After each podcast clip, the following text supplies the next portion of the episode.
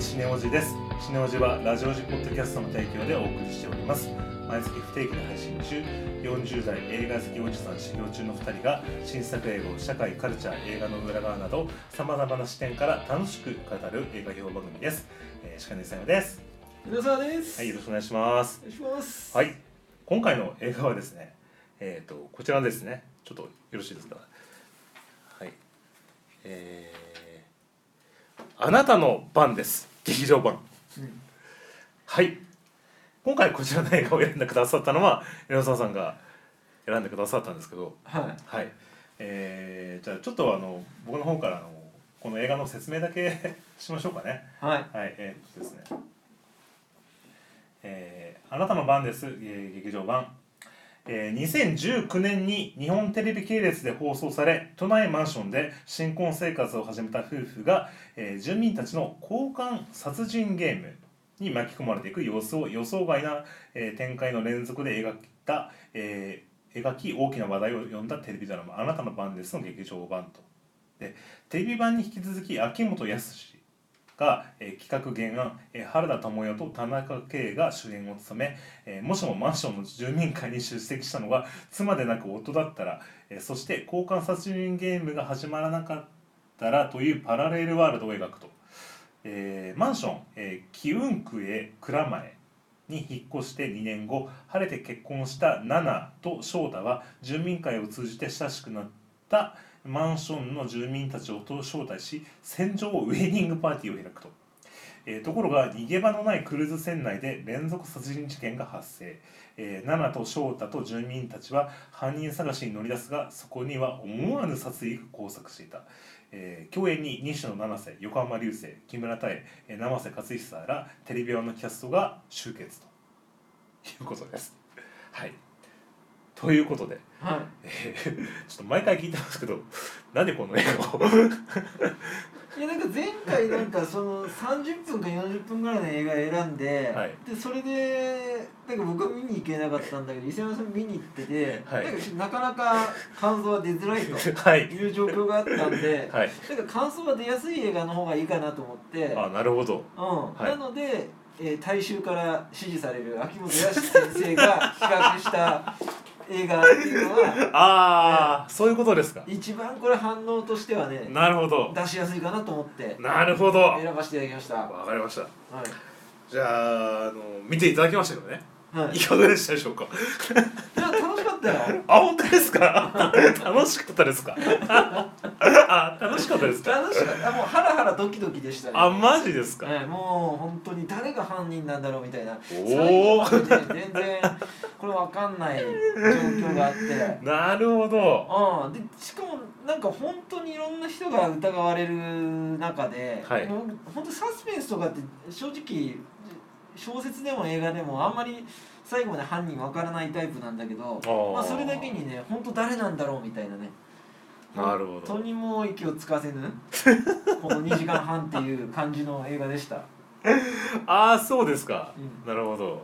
これはそれは本当にそういう感じですか？そうですね なるほどですね、私はですね、これはちょっとねあの私ちょっとあの映画の感想はね結構正直に言うタイプなんですけど なかなかになんかねちょっとくちょっとねなんか2時間以上ありましたねこれね。結構長かった感じがしましたけどもうそれ以上に長く感じてもう体をひねくりながらなんかね辛いなと思いながらちょっと見ちゃったんですけど。なるほどなるほどなるほどまあじゃあ何が辛かったかというと、うん、まずこれえっとテレビ版のパラレルワールドってことじゃないですか、そうですね。で多分モノネタをテレビ版を知らないと分からないところが結構あったりしますよね、うん、なるほどね。っていうのがちょっとなんかあれなのと、うん、あとそのなんていうかなあのー、演技のリアリティラインが、えっと、ものすごくなんていうのテテレビドラマっていうことでもないよねうん、すごくこう特殊なリアリティラインを引いてる感じがして。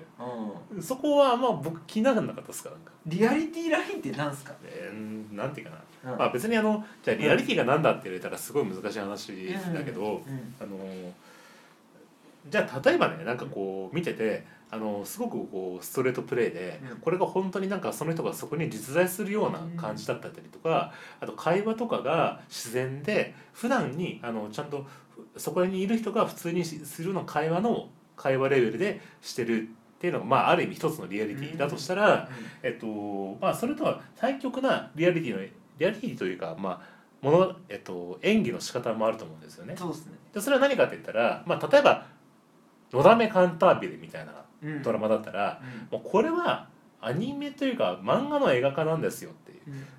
えっと、もう別に「うぎゃー」とか「うん。ひー」とか、まあ、そういうような普段あの普通に生活してたら出さないようなうん。声の出し方とか表情のつり方もこれは漫画だから、うん。まあ、そういうふうに前提で見てくださいねってになったら、まあ、分かるんですよ。うん。この「あなたの番ですは」うん。それがどこにあるのかがあ なんかよく分かんなくて。ーあなるほどなるほど。でだからこうす結構出演者たちが突飛な行動をするじゃないですか。うん。あのまあ、そこがなんかこうは何にも知らないで僕見たからうん。なんでこの人たちはこんなになんか強靭めいた演技をするんだろうっていうのがすごくこうなんかふわなんかなんかモヤモヤしながら見てましたね。そうね。それって多分、うんなんかこの人たちの演技っていうところを超越したうん。秋元康先生ワールドってことかと思って僕見てたんですよ。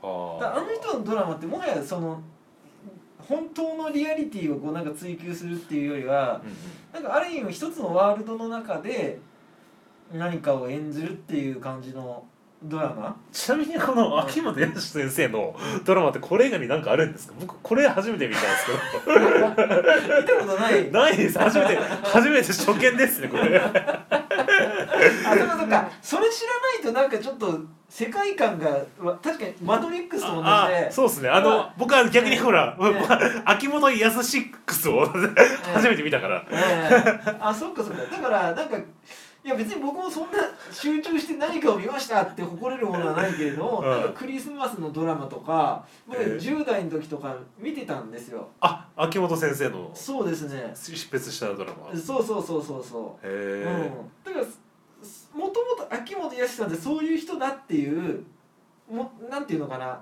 枠組みが分かってたからああ。その枠組みの中で、そうなんだ。みそういうことなんだ。うん、だはあなるほど一つのだからそのなんかゲームというか、はいはい。うん、そういう感じに見てたんですよね。なるほどね。だからなんか途中でサスペンスだけど、うん。まあなんかちょっとギャグ的なところもあったりとか、うんうん。まあ、そういう部分っていうのも多分もし完全に洋画のサスペンスとか見てる人だったら、うん。そういうなんかギャグシーンとかって別に不要じゃないみたいな感想ってうんありえると思うし。うんうん確かにそのなんか突飛な行動うんっていうのももうちょっと何かじゃあ全体を自然な感じにうん。まとめるのもできますよねみたいな感想っていうのはありえると思いますね。だからそうだからこの映画って、うん。なんかその一応まあこの番組批評っていうことでね、うん。まあ言ってますけど別にその偉そう選ぶるつもりもなんもないですけど、うん、あのーまあ、僕からするとちょっとなんだかなインド映画を見るような感じのこうだそれが分かんなかったから、うん。あこれはインド映画を見るんだよっていう前提があるんであれば、うん。まあ、それで見たんだけどうん。なんかこれは何映画かよく分からないままいきなりインド映画見せられて なんでこの人たちいきなり絵を撮り始めるんだろうみたいな。うん。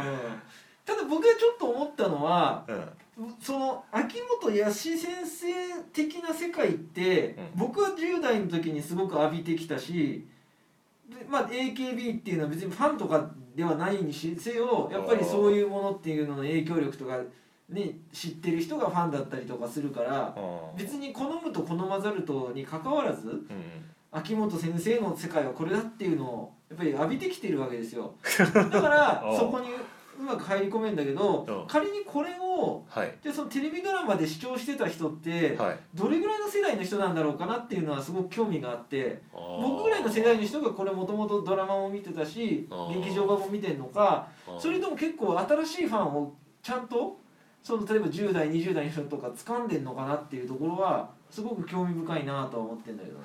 秋元康先生のドラマってやっぱこういうちょっとなんかこうなんつうの？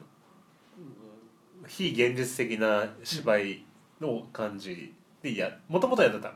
もともとそういう感じしなんかその芝居がどうっていうところから考えてるかわかんないけど、うん。ももともとがやっぱりそのドラマとして何かこうヒューマン的なものを求めるっていうよりはうん。エンタメとしてどうやってこの45分なら45分間もチャンネル変えさせないかみたいなところの部分の頭を使って使う作ってるんだろうなって僕は解釈してるんですよ。なるほどね、うん。あのそうだから、うん。えっとあのーこの映画の、うん。がえ公開される僕公開初日に行ったんですよこれ。でで公開の前日かなんかに金曜ロードショーかなんかでこれの特番があってうん。でこれなんか『スッキリ』かなんかでずっと追ってたんだよね、なんかこの番組を。で、えっと、その加藤浩次とうん。近藤春菜がこのキャストと一緒に対談しながら、うん。この映画の番なんか番名場面か見ながらって感じで、で当時のシーンとか見てて結構みんな笑ってるわけ。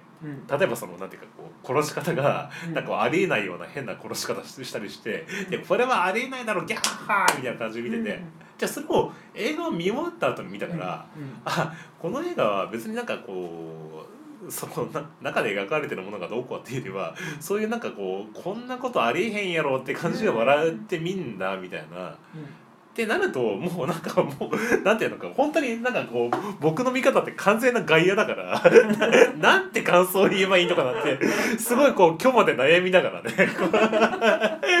じゃあそれっていやもうこれはうちらで楽しむために作ってるもんだからあんなあんたには関係ない話ですやんみたいな感じにされてるところだから。あーで秋元康先生ってでも昔からそのバラエティにしても楽屋オチというか、うんうん。楽屋なんていうかそのスタッフと例えばバラエティ番組見てても歌番にせよ、トンネルズの番組にせよ、うんうん。なんかスタッフの人とトンネルズがこうだったりが会話してあでー僕らって最初はそのスタッフの人って単純に内輪としか見えないけどうんだんだん毎週そのテレビ見ていくうちにスタッフの人もなんか結構登場人物の人知って野猿のメンバーみたいな。そうそうそうそう見えるようになってくるじゃない？だからあのあの世界観だと思うよ、うん、でそこハマれないハマるっていうかそこがちょっとコミュニケーションコードとして受け入れられないとはい。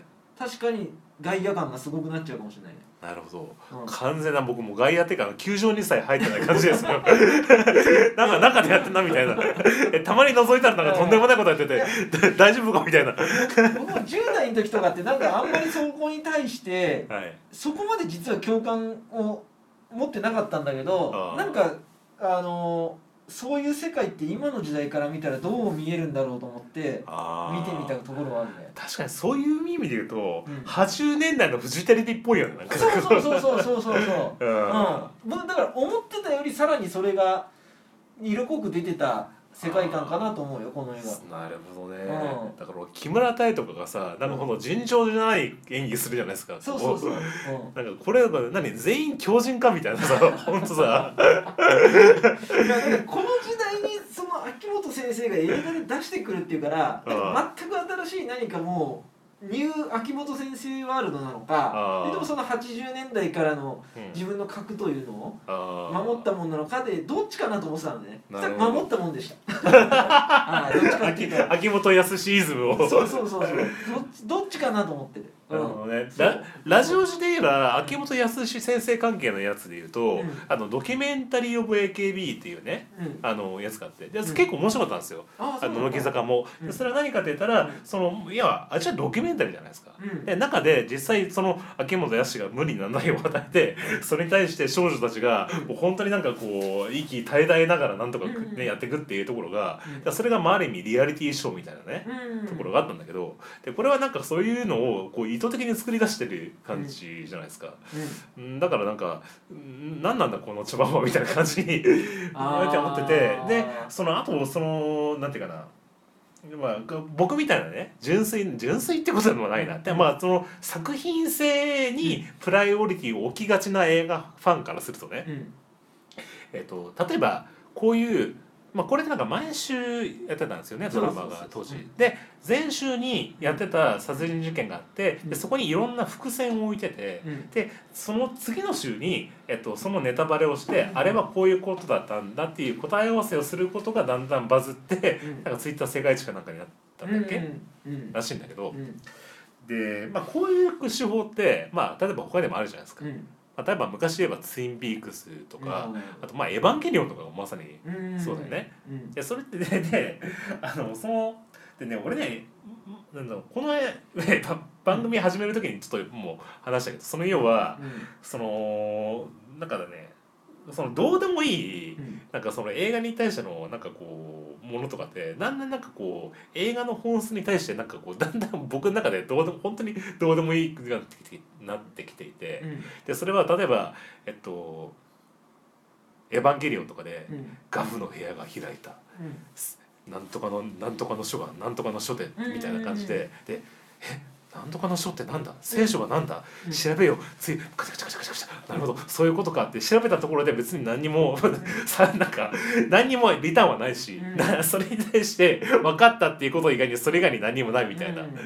で例えばこの「あなたの番です」で言えば、うん。その前週にいろんな伏線はうん描くけど、うんそれが分かったところで別に人生のプラスにもマイナスにもならない感じ。だけど、うん。みんなそれをこう消費するっていうこと自体が、うん。まあ、ある意味現代人もついてるけどそそれが作品に対して何なんだろうなっていう虚しさを感じるっていうのはね。ああそういうことね。そのえ僕みたいなファンからすればうん。持ってすごいこうある意味現代っぽいなっていう。うんあのまあ、そのなんていうか人のこう ある意味まあこの「マトリックス」のアナリストじゃないけどこの人の感情をかき乱してこうなんかこうムーブメントを作るの秋元康力みたいな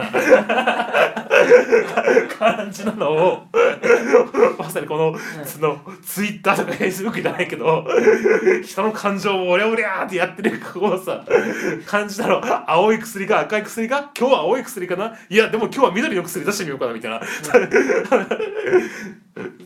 そういう仕掛け人っぽい感じがなんかこう僕からするとちょっとすいません鼻についちゃいますみたいな感じがあったんだけどまあ確かにまあ今ねエロちゃんが言ったみたいな、うん。まあそういう視点に見るとああなるほど。新,、まあ、新しい、まあ、ある意味新しいうん。映画ですよね。そうですね。だから基本だからやってることがそんなに別にねうん。根本は80年代から変わらないんだけど、うん。今のメディア状況に応じた何かこううん。調整っていうのをうまくやられてんじゃないのかなって思いますけどね。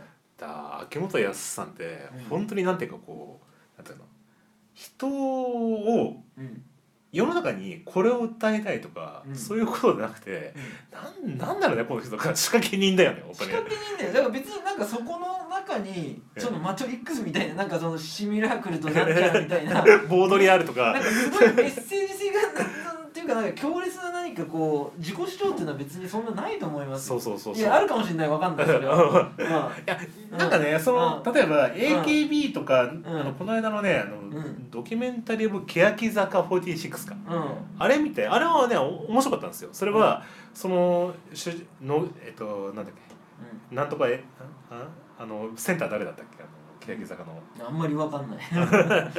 えっとあのまああの人がいてでその人とその周りでいるスターとそれ以外の人っていうのがグループがどういうふうなのかそれがある意味社会に見立てられるようなところがあったりしてうん。まあそれは見る人によってだけどうん。ドドキュメンタリーでどうとでも撮れるから。うん。ね。だからまあ なんだけどそのこうある意味そのドキュメンタリーではない作られたこう This is 100%秋元康ってものが提供されると、あ秋元康ってのはやっぱりこう仕掛け人なんだなっていうことがうんよく分かったねなんかね。そうだね。だからその AKB とか乃木坂とかそういうシステム自体はとても秋元先生的なうん。企画の中にあ例えば投票とかねうんうんうんうん握手会で何かもう CD 買うことなんとかみたいな、うんうん。そこの組み立て自体は本質は変わんないと思うんですよこのあなたのとか、うんそういう企画として、うん。だけどそれがドキュメンタリー映画としてなった途端に、う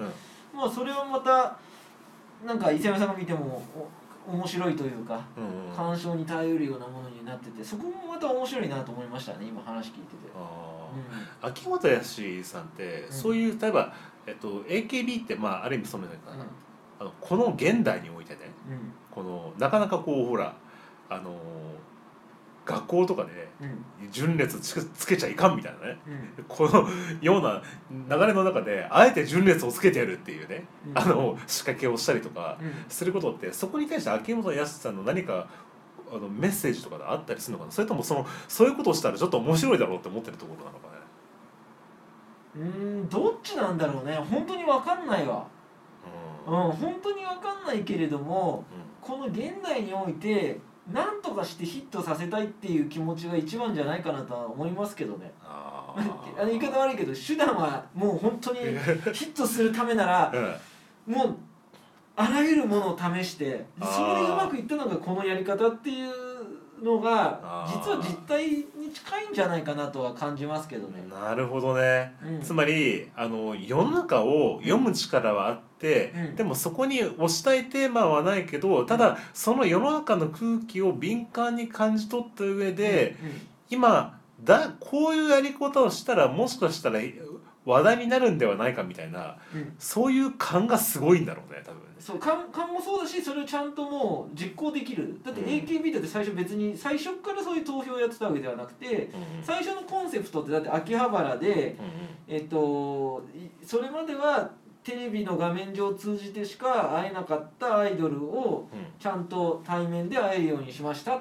ていうのがもともとのコンセプトだったじゃん、そこに別に投票の要素ってなかなくてなるほど。でも石田って別にそのなんか対面で身近に会えるってことを別に全然推してないよねもはや。あまあそのファン CD が何万枚売れるっていうのもあって物理的に不可能っていうのもあるけれどはいはい。ただやっぱりその本当にやれることの中で一番ヒットさせるにはどうしたらいいかっていうことを単純に追求してるっていうことだと思うよ。ある意味だから本当になんつうのエンタメに対してうん。純粋すぎる上にある意味こうドライで怖いところがあるというか だからこうヒットさせるためだったらうん。なんか子供だろうが大人だろうがうんその人生は自分のこうなんとか手こまに使っているっていうこうそういうところがやっぱすごいなっていうなんかこう。手ごまって手ごまってかダメだけど。すごい怖いけどね。うん。なんかこうん。ううん。まあ、あらゆるものを駆使してやっていこうっていうことだと思いますよ。そうそう。だからなんか、まあ、ある意味このなんていうの？うん。あの元イエローキャブの野田社長の方がすごいこう人情味がある感じが。まあそうだね。だってあの人別に事務所の社長ではないんであの人って秋元さんのは事務所の社長じゃないんで、うんうん。うん。あくまで企画をしてそこにいろんな事務所の、ね、人が乗っていただけるなら乗っていただきましょうっていううんうん。立場なんで。そうそう。だから今度本当歯科歯科芸人だよね。いやー、うん。秋元康力を見たんだからだから俺本当にこの映画がいやだからね初めほらエロちゃんが「この映画どうです?」って言ったらなんか映画評価の、ね、映画コムで評価公開前から2.8点ってありえない低さのさ 評価がついてるしなんか全然これ俺知らなかったから「えー?」って本当にこれやるんすかみたいな ところがあったんだけど、うん。そのにその後にね日経トレンディで、そのこの「あなたの番です」のツイッターが世界トレンド1位になったって見て。うん。え何これって？じゃあここに何かもしかしたらあんのかなと思って たしこれは確かめに行こうと思って で今回選んだんですよ。だからこのだからいやだから僕は僕は映画この映画表もそうなんだけどこの映画のテーマもそうなんだけどこの映画でうん世界がどうなってるかとかうん。どう変わってるかとかそういうところにも結構興味があるから。うん。だからこの「あなたの番ですが」僕には全然理解できないけどなぜこれがヒットしてるのかっていうところは、うん。なんか何かあるんだろうなと思って。ヒちなみにこれヒットはしてんの？ットしてんだいやだから「マトリックス」抜いてたんだこれ。だから一時期。あ先そうなんだ。先週か先々週かなんかで。マジで？そうだよで今今呪術廻戦が1位で、うん。ま、これがにこの「あなたの番です」が2位で、うん。3位が「マトリックス」なんだから。あそうなんだ。マトリックスにだから見てるってことなんだよ。今週先週ぐらいはねうん。びっだから。だからいや私の勝ちだ。だから「マトリックスは」マトリックスね、うん。あのこれね公開関数が、うん。えー、と今回、いん。くつだっけな、うん、うんそうでしょ？819スクリーンかけてんだよ。すごいね。すごいでしょこれ。これ「鬼滅の刃」より多いよねだからね、うん鬼滅より多いんだ。でしょでしょ。なのにさででもそれそれはやっぱだから100%はいたないよね多分ね、うん。だからね、うん。あの満床率っていう意味で言えば、うん。で多分あなたのバーネスの方が多分来てるから、うん。これでやっぱこの仕掛けてんなっていうなんかね。周りどんな人多かった？その観客はな人だったっけな。若い人多かった。や若い人もいたような気がしたけどね、うん。なんか。っぱりじゃあちゃんとドラマも若い人も見ることに成功してるってことだね。うん。きっと、でもねなんかねあの YouTube とかでうん。この「あなたの番です」のなんかこう、あと批評のやつも見てて、うん。でなんかこうあの多分ツイッターではうん。来週はこうなるんだからあれはこういうことなんじゃないかみたいな感じでわーって広がったんだけど、であの「あなたの番です」を一通り見てどう思ったかみたいな感じで見ててこれは結局何だったんだろうかとか面白くなかったんじゃないかとか面白かったんだろうかみたいなすごいこう混乱してる 感想が多くてだからみんなあの見てる最中はなんか感情を右に揺さぶられ引きに左にぶされバサバサされたけど見終わった後に何にも残んなかったっていう。すごいねそれは逆にまたすごいねそういうことなんだろうなっていうか。うん。なんか人工的にヒットを作れる人って僕も本当すごいかも 本当だからあのすごい優秀なバナナの叩き売りってことだよねだから。ね。うん。だからそのねもともと何か俳優とかがすごくてその素材というのをともしくはなんかクリエイターみたいな監督の人がなんか子がいていて、うん。その人をもとに何かをヒットさせるっていうのはなんかなんとなくこうすればできるんだろうなっていうのはみなんか分かる気もするんだけど、全く別になんかそのゼロのところからうんドラマをこうやってやってってそれを映画化させてう「マトリックス」超えまでさせるって 多分できないでしょ。んできない普通に。ね普通にできないね。そう。すごいよ、俺もこれ見ててさ、うん。主人公であるこの田中圭君がさうん。途中でなんかさ、うなんだと思うこうなんつうの？なんかこの奥さんにこう、うん。好きすぎてなんかこう本当狂人みたいな行動を取り始めるでしょ。だからなんかあれこいつが犯人なのかなって思ったりとかさ、そうそうそう思ったよね、うん、犯人感あったよ犯ね人感あったでしょ。うてかね、うん。そもそも設定してもめちゃめちゃ変なんだよ。んうん。だってこれってさそのマンションのと、まあ、テレビドラマ当時はマンションの住人がいてでマンションの住人がお互いなんかこう不信感があっていやあの交換殺人をするっていう話なんだよね。うん。うん。で今回で言えばその結婚式をするからうん。ねあのー結婚式のを船でやるからみんな来てくださいと。うん。でそこに出席してるのは、うん。マンションの住人だけでうん。親もいなければ、うん。兄弟もいないし どんな結婚式なんだよっていそううそうそうそうそう。うん。でもそんなことはどうでもいいみたいな感じのなんかこう。そうそうそうね。えやっぱりうんすごい全てを超越してるよ いやこれがヒットしてないんだったら、うん。ああもうさもありなって感じなんだけどうん。これが「マトリックス」超えちゃうと、うん。え そうだよ。なんなんなんだっていうね。もちろん知りたくなっちゃうというか、うんマトリックス超えしてんだからこれね。うん、押しますね。いや僕もまさかそこまでだとは思わなかった。ねびっくりですよ、うん。本当に。だから。まあ、まあ、あるどどのぐらいがそれがね続くのかうん。わかりませんけどこの今このランキングありますけどランキング1位呪術廻戦。あマトリックスまた戻りましたね。あくそー。でもそれでも3位なんで。すよねでもでもさこのさえ3位だけどさ、うん評価は2.9っていうさこうまあこの見られてるけどあれいないぐらい星が低いっていうこの。うん。いやだからそこなんだよねすごいよね。うん。うん。そこなんですよだから見た後にうん。ああ見てよかったなっていうことは別にどうでもよくて、うん。ただ人をここに来させることだけがうまいみたいな、そうそうそう。ん。ううん。ねえ人を殺す いやでも映画ってそういうもんじゃん。1800円900円なのか払ってもらえればだから工業側からすればそれで OK なんだけどそれ映画ファン側からするとなんかこうやっぱこう映画映画ってほら余韻とか言うじゃないですか。多分これこの映画見たのに余韻どころか早く出たいと思ってて。これどうなんだってあなたの番です2があったらどうだろうね？どうなるんだろうね。またもしくはなんかテレビドラマがあったらどうだろどうだろうね日本テレビのやっぱドラマってなんか毎回演出がなんかこうちょっと突飛な感じがしてたけど本当これはもうそこなんていうかなもう本当頂点っていう感じですねだから。ねだけどだけどへまずこの主人公の2人がなんでこんな探偵ごっこみたいな真似してんのかとかうん。なんか全然関われないからな どういうことなんだみたいなね。うん。思ったりもうそういうところも別になんか全然描かれないけど、ね、話は進むみたいいなね。やったり映画ってのはお祭り感なんですよ、本当です。これお祭りですね。うん、お祭りを作り出せお祭りをお祭りをた たけつけた。そうそうそうそう祝祝祭ですねこれ。うん、だから前その「鬼滅」の時にやっぱな内容の話がどうのっていうのもあったんだけれども、うんうんうん。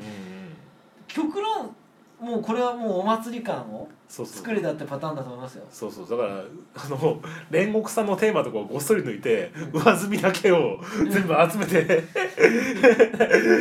ででもそれでもやっぱこう人が集まるっていうね。そうこここががこうね商売人というか仕掛け人というかね。うん、どうやってここまで持ってったんだっていうのはねすごいあるよね。すごいね本当にね、このドラマがヒットしてたのちょっと知らなかったですわしかも。うん、うん、知ってたドラマ。ひ俺全然知らなかったよだから、うん、てか映画もヒットしししてることをサイモンはやるじゃ知らなかったんでしょそうだね。なんかあのー、磯山さんの話聞いてるとこれ映画がなんかヒットしてる感がしなかったのとあと映画館行った時に正直満席じゃなかったんだよ。あそうなんだ。結構空席があったんで、その映画館特有の状況だったのかもしれないね。あうー、僕「マトリックス」を見た時に、うん。もうあうんあ違う違うこのこの映画見たけど結構でも結構いたかな人は多あ分本当。うんいて、ででその後見に行った映画の時にも、うん。なんかそこそこ入ってた。ええあ見てんだと思ってなんか。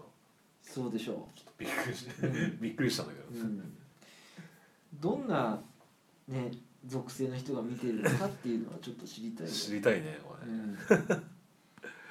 ということで、うん。あなたの番です。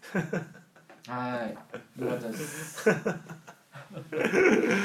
うちの番組はあのこういうねなんかねちょっとなんかなこのて話作品性よりは作品作品におきおいて世の中に、ね、起きてる現象自体をもう楽しむっていうね。そうですね。それとそういう番組なんでね。ね、うん、またちょっと次回もねあのどんなもんなのかちょっとやるさんの作品選びも含めてちょっと。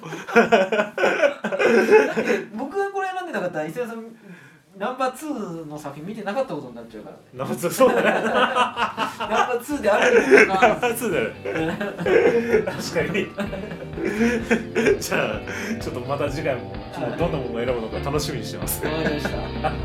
ということで以上あなたの番ですでした